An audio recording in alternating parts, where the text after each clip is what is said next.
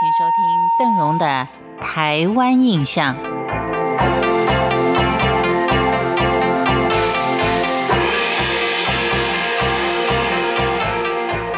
很难想象一个我们所谓的军事重镇啊，它也有抽鸦片的习俗。我们从马祖的一句俗谚当中就可以看得出来：“贼食鸦片困。”当贼的人注重吃，抽鸦片的人每天都是昏昏沉沉的想睡觉。马祖会有这句俗谚的原因是。早年在北干的唐崎跟白沙村种植有许多的罂粟花，民众自制了很多的鸦片，也开了很多家的烟馆。童年的时候，曾经装过、煮过鸦片的齐老就指出说，鸦片馆最盛行的时候是在民国二三十年间，当时马祖没有医生，身体有任何的疼痛都要靠抽鸦片来加以麻醉。由于生活也普遍的清苦，抽鸦片又会上瘾，所以只有富商跟讨海人才抽得起。这种情形在政府从大陆到台湾之前，也就慢慢的没落了。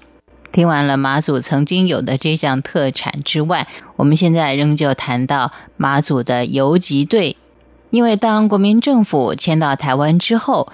数万名坚贞不屈的海上游击队，在北双、福音、西洋、东涌、蔡屿、东定跟南鹏这些岛屿，怀着是一个孤臣孽子的心情，协助国军建立基地。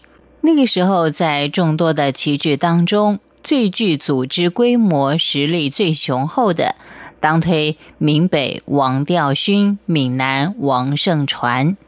王调勋可以说是闽北游击队的灵魂人物，他在马祖老一辈人的心目当中是最顶尖的游击王牌。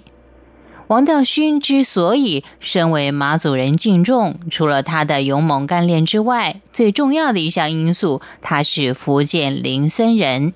因为过去福建的官吏几乎都是江浙人，所以当他出任闽北游击队司令。占了地利人和的条件，立即成为乡亲拥戴的对象。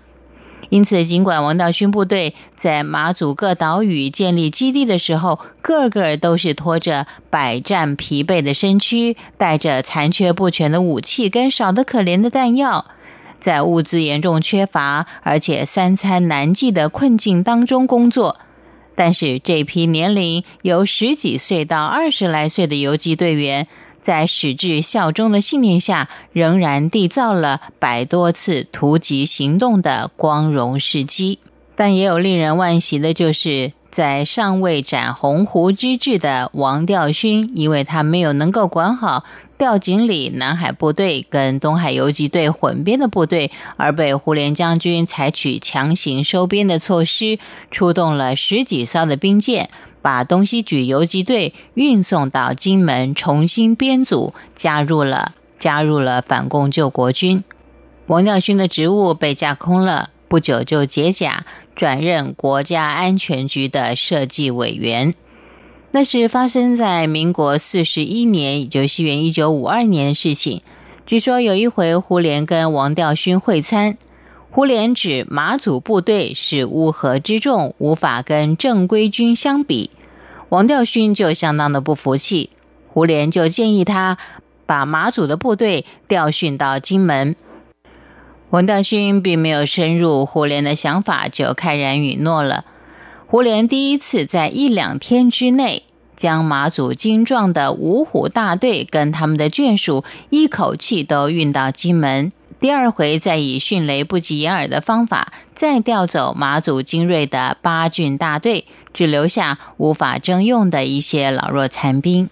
不管这些将领或是当时的主事官员们，他们怎么样的调派部队，有他们一定的一个规划。但是希望的就是我们能够记住这些抗日英雄、王牌的游击队员。感谢您今天的收听，《台湾印象》，我们下回见。